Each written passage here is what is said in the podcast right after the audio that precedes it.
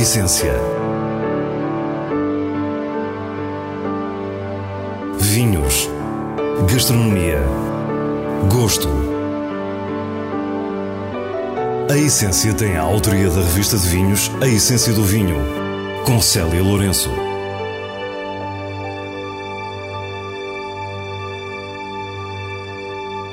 Boa noite.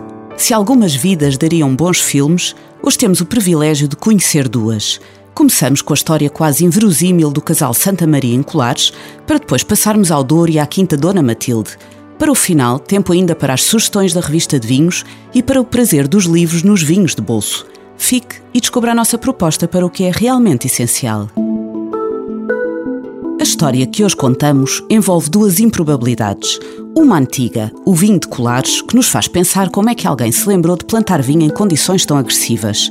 A outra, de um homem que, na inevitabilidade da finitude, continua a cumprir sonhos como se vivesse eternamente. It's a very nice story because um, É uma história muito bonita porque o meu falecido avô, nos anos 50, já sonhava com uma casa a algures no sul. Então ele começou a vir a Portugal e procurou um lugar durante dois anos. E foi em 61 ou 62, quando ele ia de Cascais para Sintra, numa curva muito apertada, que encontrou a Quinta da Arriaga, que o fez parar e dizer: É aqui. around a 180 degree curve, Quinta da Arriaga, they made him stop and said yes. Estamos a falar com Nicolas von Breumer, neto do falecido Barão Bodo von Breumer, que iniciou o casal Santa Maria com a vinha mais ocidental da Europa junto ao Cabo da Roca. He found uh, this house from 1711, Ele encontrou esta casa de 1711 que estava em ruína e começou a vir a Portugal regularmente. Só mais tarde, quando já tinha 65 ou 70 anos, vinha mais vezes e começou a ter cavalos, tornando-se o maior criador de cavalos árabes de corrida.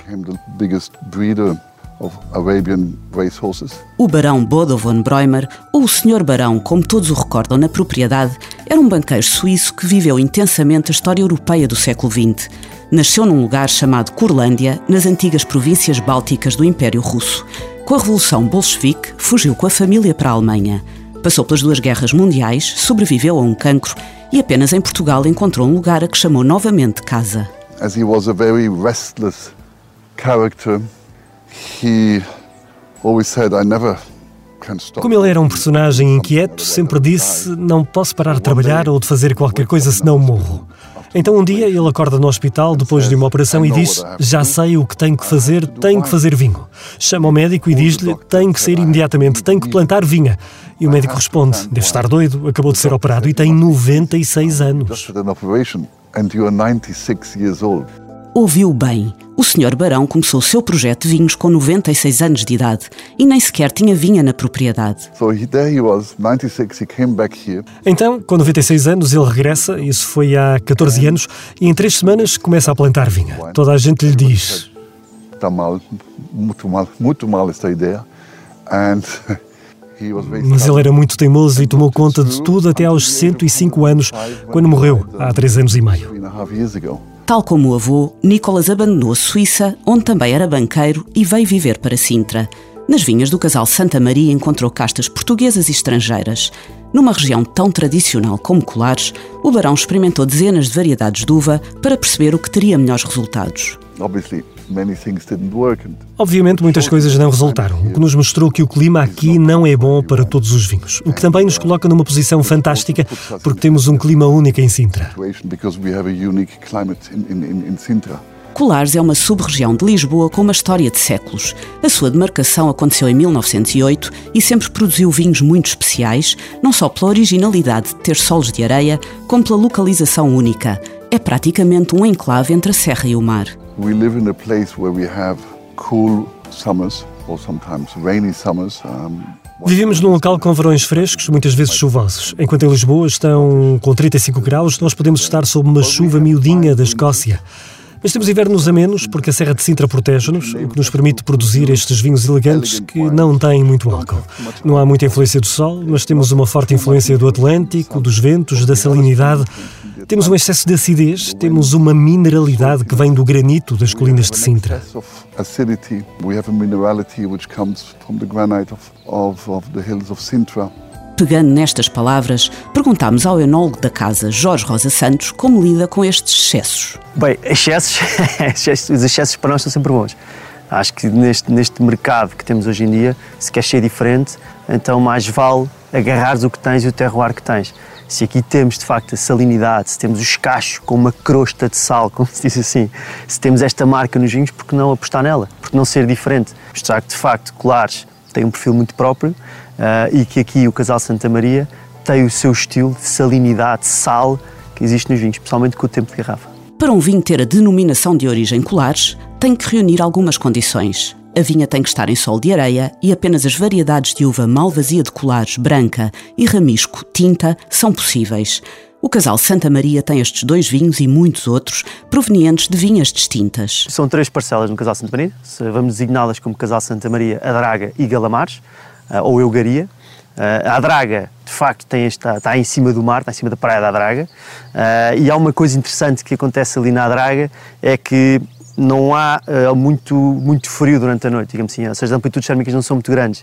O mar acaba por aquecer um pouco a noite, o que é completamente diferente da vinha que temos, por exemplo, em Galamares, perto da rocha de Sintra, em que há amplitudes térmicas muito, muito maiores. Portanto, maturações são completamente distintas. O sonho do barão Bodo von Breumer concretizou-se. O casal Santa Maria é reconhecido pelos seus vinhos DOC colares e também por vinhos de variedades que pensaríamos improváveis, como as francesas Pinot Noir e Sauvignon Blanc.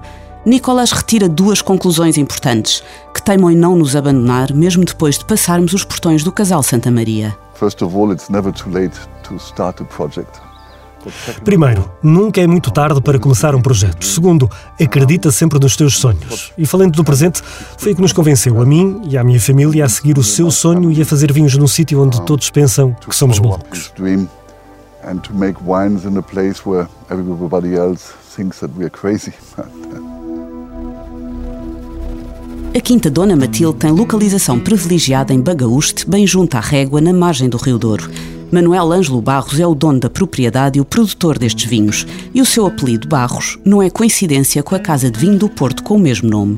É verdade. Eh, Barros, sendo a origem de uma das empresas desde o princípio do século XX, quando meu avô se juntou ao Sr. Manuel Almeida e fundaram juntos a empresa Barros Almeida, que se foi desenvolvendo ao longo dos anos, crescendo, crescendo por aquisição de outras empresas e por eh, desenvolvimento dos mercados externos e, sobretudo, também por, eh, eh, por, um movimento em direção ao Douro. Esta quinta é fruto do pioneirismo de perceber que quem produzia não se devia apenas limitar a comprar vinho, mas devia ter quintas e vinhas. Foi talvez das empresas primeiro eh, compreenderam que deviam produzir os seus próprios vinhos e ter as suas próprias quintas. E daí a aquisição da quinta Dona Matilde eh, em 1927, eh, que na altura não se chamava Dona Matilde, chamava-se eh, Enxudreiro. O nome Dona Matilde foi posto mais tarde em honra da minha avó Matilde. Manuel Moreira Barros, o avô de Manuel Ângelo, era um homem extremamente dinâmico, com grande importância no setor do vinho do Porto. Ele foi presidente do Grêmio dos Exportadores de Vinho do Porto, na altura que era a organização da, da comercialização dos vinhos. Teve uma influência muito importante na defesa da qualidade, apresentando vários estudos, sobretudo em prol da qualidade no que diz respeito a, ao, ao aprovisionamento da água ardente e às leis de, proteção do, do, vinho do Porto. Além de tudo isto, o Neto realça a sua influência na comunidade. Onde ele aparecia, dinamizava as pessoas. Por exemplo, foi um dos fundadores da Misericórdia de Gaia. Mais tarde, eh, conseguiu congregar as pessoas à volta dele para fundar o Hospital de Gaia. A sua ação foi muito vasta, tendo até contribuído para impedir o encerramento do emblemático Café Majestic nos anos 60. Na família era o grande patriarca, com influência direta sobre todos. Eu vinha do Liceu eh, para Gaia e ele esperava por mim no cimo do armazém e, e mostrava-me tudo aquilo que estava a fazer no armazém, os, os lotes, eh, mostrava-me como é que o vinho de Porto funcionava e depois também me levava à sala de provas para uh, dar uma ideia, digamos, como era a constituição dos lotes. É fácil perceber que para Manuel Ângelo o caminho estava traçado. Ele levou-me a criar o amor pelo vinho do Porto, daí, uh, digamos, a, a minha ideia de logo que o grupo foi eh, adquirido por outra empresa em 2006, ter decidido adquirir uma quinta no Douro e nada melhor do que a quinta Dona Matilde, que já, onde eu já tinha grandes eh, relações e onde tinha passado parte da minha juventude. E é assim que, alguns meses depois da propriedade sair da família, é readquirida. A quinta Dona Matilde mantém a produção de vinho do Porto e começa a produzir também vinhos de mesa. Esta conversa teve o principal propósito de conhecer um lançamento recente, homenagem a Manuel Moreira Barros. Felipe Barros, filho do nosso anfitrião, explica-nos o nome escolhido, Calços Largos.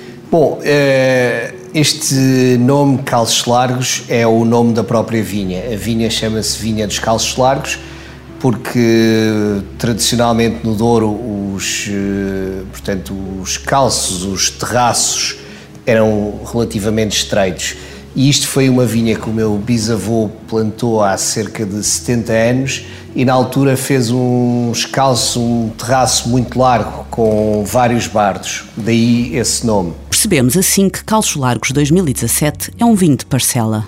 Sim, é um vinho de parcela, é um vinho, portanto, de uma vinha velha com cerca de quase 70 anos, uma mistura de castas, tem as castas tradicionais do Douro, podemos encontrar cerca de 20, mais 25 castas ou mais, onde se destaca a Toriga Nacional, a Toriga Franca, Tinta Amarela, que a nossa quinta tem muito, a Tinta Roriz, Tinta Francisca e por aí fora, sempre continuando, as castas tradicionais do Douro.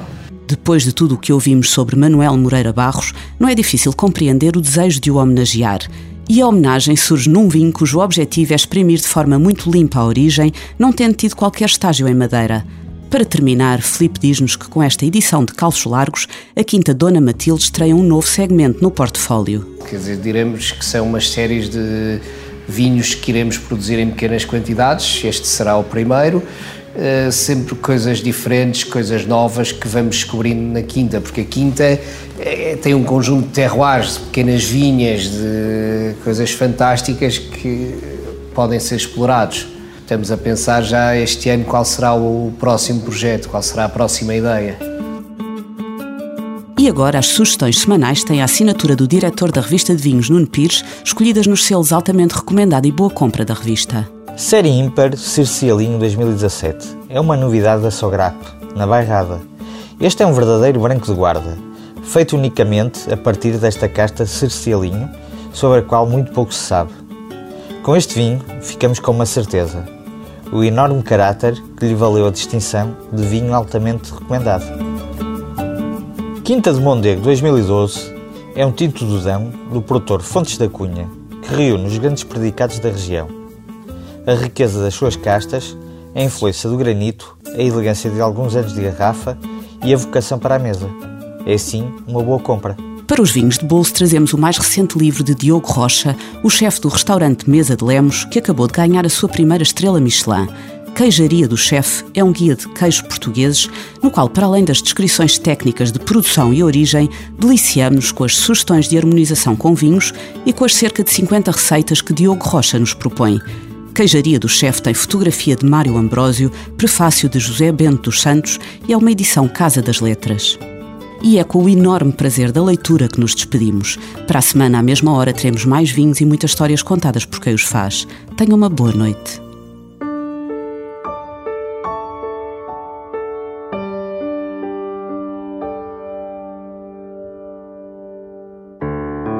A essência vinhos, gastronomia, gosto. A Essência tem a autoria da revista de vinhos A Essência do Vinho, com Célia Lourenço.